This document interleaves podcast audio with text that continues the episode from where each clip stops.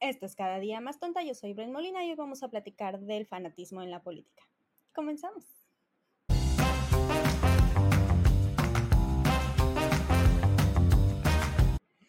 Bueno, antes que nada y como siempre, muchísimas gracias por haberle dado play a un nuevo capítulo de este podcast. Gracias por los likes, los shares, las estrellitas y por seguir apoyando este bonito proyecto del cual yo espero ya seas fan. Y hablando de fans, hoy vamos a hablar de ellos, pero no de cualquier tipo de fans, sino de los fanáticos en la política, que a mí me parece un fenómeno bastante bizarro, pero que existe y que hoy en día pues lo vemos cada vez más, sobre todo en este país. Entonces, sí todos somos fans de algo, vamos a empezar por ahí, ¿no? Todos somos fans de algo, de un cantante, de un grupo, de eh, una marca, de un equipo, de algún deporte, ahora todo el mundo está con el béisbol, a nadie le gustaba el béisbol y de repente ya todo el mundo es fan del béisbol. Pero bueno, es la cosa más aburrida del mundo, por favor, no me ataquen, no me gusta, pero bueno, está padre que le haya ido bien a la selección mexicana, está chido.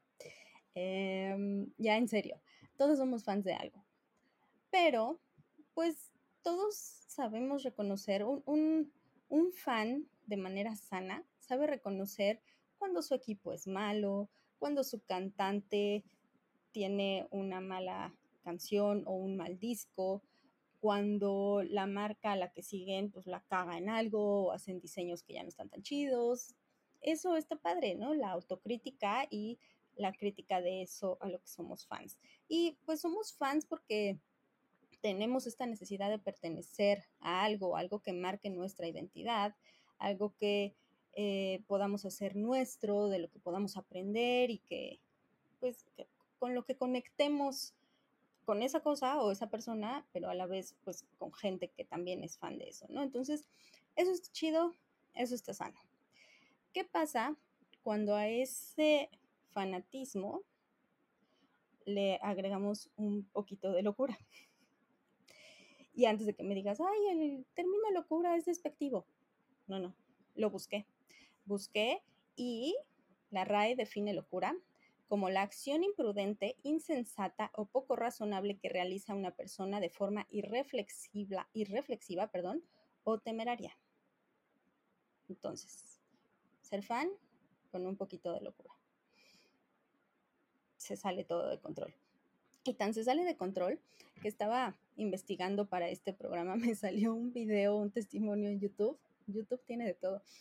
Eh, de una señora española que literalmente dejó todo, así le dejó los hijos encargados a sus papás y se fue a viajar por todo el mundo siguiendo a David Bisbal. David Bisbal. Y entonces la señora, pues evidentemente dejó su trabajo, dejó al esposo, dejó a los hijos.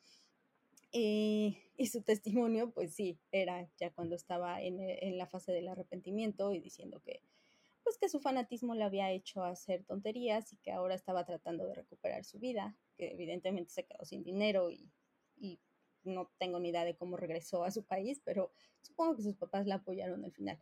Entonces, eso es lo que pasa cuando, cuando se sale de control esto, ¿no? Pero luego a eso le agregamos o la religión o la política. Y en este caso, pues nos vamos a meter en, en el ámbito político y pues ya no es solo peligroso para la persona, es peligroso para todo un país y no está padre. entonces yo lo que quise ver es primero cómo llegamos a este punto y, pues saber identificar un poco como, como las, las banderitas rojas de esta gente que es fanática política. Entonces, Em, encontré un estudio de la Universidad de Carolina del Sur, en donde justamente hacían un análisis de todo este show. ¿no? Ellos se enfocaban un poco, era un estudio hecho en el 2018-2019, y se enfocaban en el entonces presidente de Corea del Sur, voy a poner su nombre aquí porque no me voy a atrever a, em, a pronunciarlo. Bueno, este señor era súper popular en su país, pero cañón, su esposa tenía club de fans, así. Entonces, pues, este fenómeno que estamos viendo acá en México con Andrés Manuel o en Estados Unidos con Trump. Eh, se da en otras naciones, ¿no? Entonces este estudio hablaba de eso y comentaban que esto empezó aproximadamente en los 60, cuando los medios de comunicación empezaron a cubrir eh, de una manera mucho más profunda las campañas políticas y pues los debates y todo, ¿no? Y trataron como de mostrar un perfil mucho más abierto de los, eh, de los contendientes, sobre todo en Estados Unidos. Y el primer político que tuvo esa reacción, que, que ya no fueran eh, partidarios a sus ideas o que fueran seguidores de sus ideas, sino que en realidad tuviera fans, fue John F. Kennedy. Y pues eso eh, creo que todos lo hemos visto, ¿no? El, el señor era, era guapo, era atractivo, tenía carisma, su esposa pues se volvió un icono de moda, Jackie, eh, Jackie Kennedy, y fue como el primer boom de un político. Sin embargo, todavía existía esta capacidad de crítica hacia sus ideas, ¿no? Y seguidores de él como, como de su persona, había veces que no concordaban tanto con sus ideas y pues eso es como, como lo sano, como donde debió haberse quedado todo. Sin embargo, pasaron tres cosas que se juntaron y, y echaron a perder todo. La primera es que los medios de comunicación pues tienen agenda, ¿no? Y tal vez, y, esto yo sé que es como, como peligroso decirlo, ¿no? Si no lo dices bien. Hay periodistas muy buenos, hay gran periodismo de investigación en todos lados. Sin embargo, no podemos olvidar que los medios de comunicación son empresas privadas, que los dueños tienen una agenda, que los dueños tienen intereses. Y pues muchas veces esos intereses se ven reflejados en el tipo de cobertura que se le da a cierta información. Entonces sí hay que reconocer que los medios de comunicación tienden a inclinarse hacia un lado o hacia el otro de la balanza de acuerdo a su perfil o a sus intereses, al público al que están dirigidos. Eh, todos sabemos que durante muchos años Televisa trabajó para el PRI directamente, no es, no es eh, cosa de sorprendernos, y todos sabemos que hoy en día la jornada es el medio oficial, no oficial del gobierno actual. Entonces, no, no tendríamos por qué espantarnos al respecto. Entonces, pasa eso, ¿no? Y entonces, pues si tú solo lees un medio de comunicación y ese medio de comunicación tiene una ideología muy marcada, poco a poquito esa ideología se te va a ir metiendo en la cabeza y si no tienes como contrastes, cómo vas a, tener tu propio criterio, ¿no? Eh, a eso se le suma la llegada del Internet, específicamente de las redes sociales, porque sí, todo es culpa de las redes sociales.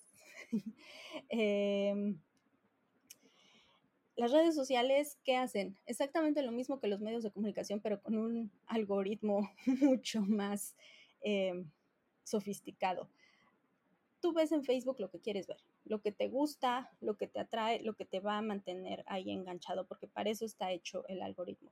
Entonces, te va a empezar a mostrar noticias con las que tú estés de acuerdo, noticias que te hagan sentir que estás del lado correcto de la historia y pues básicamente con las que puedas sentirte un poco o mucho superior intelectual o moralmente que el otro grupo, ¿no?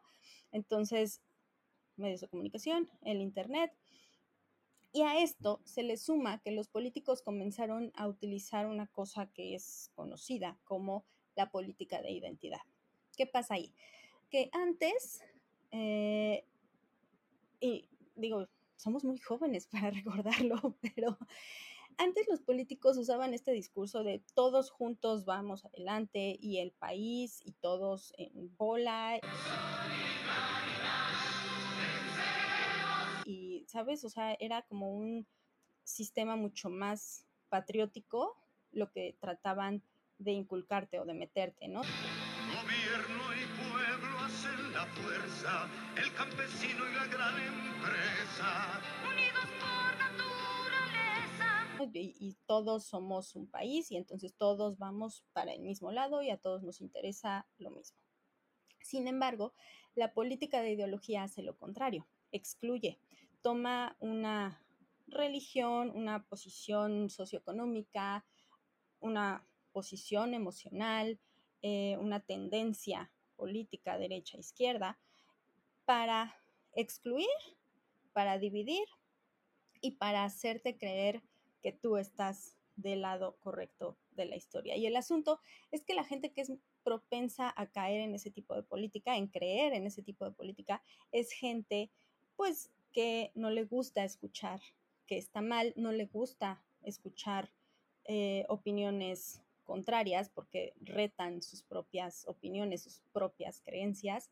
Y entonces el unirte a un grupo que piensa exactamente igual que tú, pues te empodera y te hace sentir que tú eres superior al otro grupo, que eres mejor y entonces es mucho más fácil que te enganchen y que de cierta manera pierdas esta autonomía y esta autocrítica que podrías tener eh, de manera sana para básicamente homologar tus pensamientos a los de el líder del movimiento que has decidido seguir o del partido político que has decidido seguir. Entonces, em, pues todo esto se mezcla y genera fanáticos políticos. Y aquí yo encontré un, eh, un ensayo de un psicólogo español que se llama Enrique Echeburúa. El ensayo se llamaba así, o se llama así, Claves psicológicas del fanatismo político. Y te voy a leer cuatro puntos que me parecieron muy interesantes. Son cortitos. El primero, el fanatismo es una actitud caracterizada por una adhesión intolerante a unos ideales que pueden llevar en algunos casos a conductas destructivas. Número dos, los fanáticos que creen estar en posesión de la verdad cargan su pensamiento de odio para compensar su falta de racionalidad. Número tres, el fanatismo supone un ahorro de energía psicológica porque no requiere de ningún trabajo intelectual. Las ideas son discutibles, las creencias no.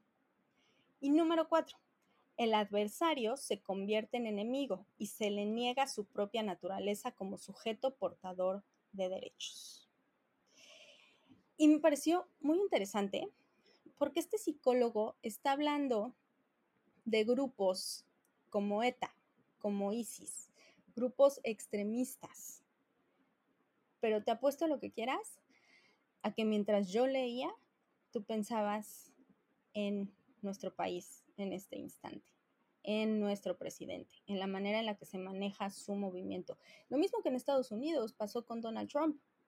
Donald Trump tiene el poder, aún sin ser presidente en este momento, de decirle a sus seguidores, creo que me van a arrestar, salgan a marchar, y sus seguidores salen a marchar. O sea, lo que pasó en el Capitolio el 6 de enero el loco con los cuernos, o sea, es gente que no tiene capacidad de, de, autogestión, de decidir por ellos mismos. Su líder manda, su líder es, es ley, básicamente. Y esa es como una de las reglas básicas del fanatismo, ¿no? Lo que dice mi líder o lo que dice mi movimiento es dogma. ¿Y qué pasa con el dogma? Que no se cuestiona. Y cualquiera que intenta cuestionarlo se convierte en el enemigo, en el adversario, que es la palabra que utiliza aquí el presidente. Entonces ya no hay capacidad de criticar al gobierno y eso es súper peligroso porque yo no sé si esta gente está consciente de que el político trabaja para nosotros, no nosotros para el político. De alguna manera, estos nuevos líderes que utilizan este tipo de política divisoria lograron que la gente trabaje para ellos, que la gente responda a lo que ellos quieran, como ellos quieran, aún si se trata de contradecirse. O, sea, ¿cuántas veces no ha pasado que el presidente sale a decir una cosa y sus fanáticos lo defienden y dicen, sí, lo que tú digas, sí, wow. Y el día siguiente el presidente sale a decir todo lo contrario. ¿Y qué hacen sus fanáticos? Ah, no, sí, sí, es que hoy sí tiene la razón. Ayer también, pero hoy, hoy más. Entonces, es ese asunto de que no se cuestiona absolutamente nada de lo que dice.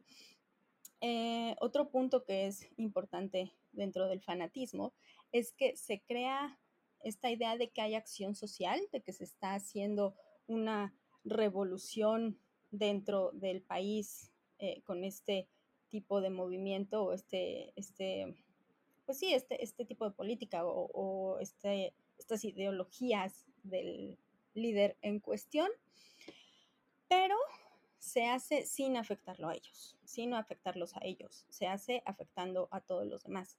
Y esto me hizo pensar en la pobreza franciscana o pobreza, no sé en qué tipo de pobreza estamos en este momento, no recuerdo cuál es la etapa de pobreza en la que vivimos, pero, pero eso aplica para los demás, no para el presidente, no para su familia, no para la gente que lo rodea, ¿no? Eso aplica para los que estamos abajo y, mm, o sea, ya ni siquiera te diría para los que no concordamos con él, pero también se llevan la chinga a sus fanáticos. Y el problema es que sus fanáticos se lo pasan, ¿no? No, no, no tienen esta capacidad de darse cuenta que también a ellos se los está llevando la fregada cuando solo unos poquitos están sacando eh, provecho de la situación.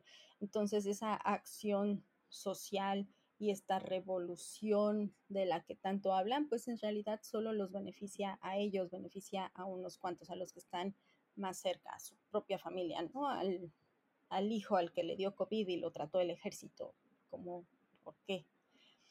Em, este punto me encanta. Los fanáticos creen que todas las opiniones valen lo mismo. Y no es cierto. Y esto es muy común en nuestro país. Eh, el presidente opina de todo, de lo que le pregunten, sin saber a veces. En estos días, eh, a ver cómo está para cuando salga el capítulo, pero en estos días está mucho la onda del fentanilo, ¿no? Traemos aquí una tensión súper fuerte con Estados Unidos. En una de esas, para cuando salga el capítulo, ya nos invadieron. este, no, no es cierto.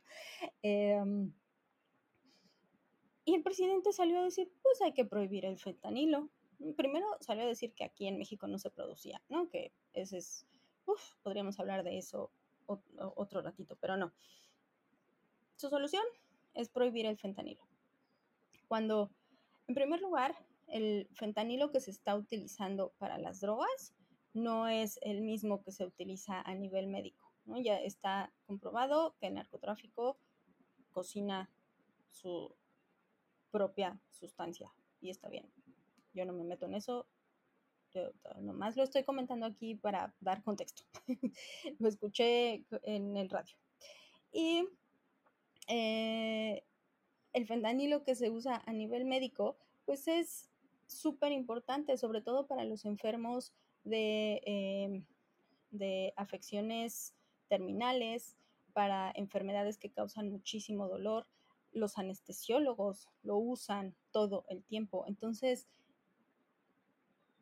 el sustituirlo por cualquier otra cosa sería caro y poco práctico. Sin embargo, el presidente pues opina y él dice, lo mismo con las energías renovables. No importa cuántos expertos vengan a decirnos lo importante que es la energía eólica, si el presidente dice que los ventiladorcitos esos afean el paisaje. Y ya, esa es su opinión, esa es su opinión de experto, pero los fanáticos creen que es igual de válida que la de cualquier experto de verdad.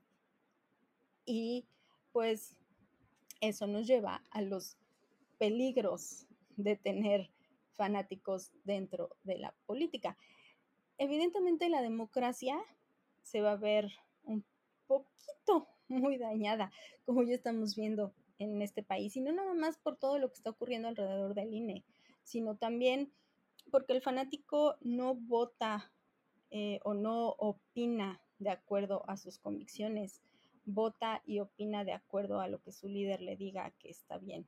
Eso hace que la toma de decisiones pues se sesgue hacia un solo lado de, de las múltiples mentalidades e ideologías que tenemos en este país, ¿no? Cuando somos un país tan plural, debería de haber la misma pluralidad a la hora de tomar decisiones. Sin embargo, pues cuando hay un líder que le dice a sus fans cómo opinar o cómo votar o cómo decir, pues esto lo va sesgando. Em, también se pierde la tolerancia de escuchar al otro y esto es muy, muy fuerte. En el momento en el que criticas algo de lo que hace el presidente, se te dejan venir como bestias, no importa quién seas. O sea, puedes ser la persona que ayer respetaban y yo pienso en la pobre de Carmen Aristegui. La neta es que hoy eh, de la nada se convirtió en, en enemiga de la gente de izquierda, cuando durante muchos años fue vocera de esa gente, o no, no vocera, pero les dio voz. Creo que es, es un mejor término. Eh, era una de las periodistas que, que, solía darle mucho más voz a estos movimientos, que justamente porque teníamos otro tipo de gobierno que tampoco era bueno y que tampoco estoy defendiendo y que tampoco quiero que vengan y me digan, ay, es que tú, prianista, no, o sea, a eso voy y ahorita vamos para allá. Pero de repente ya, ella ya no, su voz ya no vale, su opinión ya no vale y la gente se dedica a callarla, ¿no? Y creo que es peligroso dejar de escuchar ideas contrarias porque entonces dejamos de nutrirnos, dejamos de cuestionarnos, dejamos de, abrir nuestra mente a, a otras historias. Hay veces que no nos va a gustar lo que escuchamos y que no vamos a estar de acuerdo con lo que escuchamos y de eso se trata. Pero también va a haber otras ocasiones en las que en las que logren abrirte un poco la mente o en las que creas o en las que te des cuenta que no todo lo que está haciendo el otro lado está mal. No creo que por algo no estamos completamente hundidos. Hay cosas que se están haciendo bien, evidentemente, pero, pero también se vale criticar. De eso se trata. Em, tampoco es sano, y, esto es otra cosa, ¿no? Eh, antes que se me olvide, la polarización, la manera en la que está dividida el país tiene mucho que ver con esta política de ideología que utilizó Andrés Manuel para llegar al poder. Entonces, antes todos teníamos el común denominador de que todos queríamos el bien común. Hoy todo el mundo está dividido y todo el mundo voltea a ver al otro sobre el hombro y cree que, que el del otro lado es, es el que está mal y así pues pataleando todos para diferentes lados nunca vamos a avanzar. Está, está cabrón. Eh, otra cosa que no es absolutamente nada sana es que tengas merca de tu político favorito. Estuve a punto de comprar un amlito. Mi, novio estuvo a punto de comprar un amlito nada más para que me acompañara durante este capítulo, pero dije no, no quiero eh, medio codo. Pero qué carajos, qué carajos con los amlitos y qué carajos con las colchas con la cara de Andrés Manuel. Está súper creepy. Es, volviendo a esta idea de que el político trabaja para ti, es como si tu jefe tuviera una colcha con tu cara. Está horrible. O si tú eres jefe, que, que, que, alguien... No, espera. Ya me hice bolas, olvídalo. Básicamente, no sean fanáticos de un político, porque los políticos, quien sea, del color que sea, están trabajando para ellos mismos, están trabajando para su poder si resulta que algo de lo que quieren hacer nos beneficia, es pura suerte. La verdad es que hoy en día yo no creo que haya alguien de ningún color, de ningún partido, de ningún grupo de poder que esté viendo por nosotros. Se están peleando allá arriba porque están viendo la oportunidad, porque el país está dividido, porque el mundo está dividido, porque la gente está cada vez más aferrada a sus ideales y a sus ideas y no se abre a nada más. Entonces, esta es la oportunidad que todos esos rémoras estaban esperando. Y no es posible que la gente lo esté viendo como algo normal y esté peleándose con el vecino para defender a un político. Ponle el nombre que quieras. No estás sano. Y me da miedo. Y aquí lo voy a parar. Porque ya hablé mucho. y ya te dije que yo edito mis videos, entonces prometí que los iba a hacer más cortitos y creo que ya me extendí mucho, pero bueno. Yo espero haberte dejado con algo eh, un poco ah, productivo en este capítulo, dejarte un poquito de reflexión. Eh, si, si vas a atacarme, hazlo con argumentos, por favor. No con insultos ni con tratar de cancelarme o tengo 16 seguidores en YouTube. A ver, I dare you a cancelarme. no sé, tampoco. Pero eh, sí creo que esto abre a la reflexión, a, no ser, a no permitir que otras personas se adueñen de nuestras ideas y, y, y aún teniendo nuestras ideas, tenemos que estar abiertos a las de los demás para en serio empezar a patalear todos hacia la misma dirección y entonces ir todos hacia un mismo camino. Pero bueno, eso está muy bonito y yo siempre cierro con cosas más tristonas, ¿no? menos esperanzadoras. Así que ah, ahora sí, aquí lo voy a dejar. Como siempre, ya sabes que me puedes escribir, ya sea debajo del video en YouTube o si estás en Instagram, me puedes buscar como Cada Día Más Tonta Podcast. En Spotify, recuerda que me puedes ver también. Por favor, comparte el capítulo, eh, compárteselo a gente tolerante. Ándale, please. o a alguien que creas que necesita escuchar esto, a cualquier fan de David Bisbal, por favor. No lo hagas, no dejes a tu familia así. Eh, nos vemos la próxima semana y espero que te haya gustado el capítulo. Chao.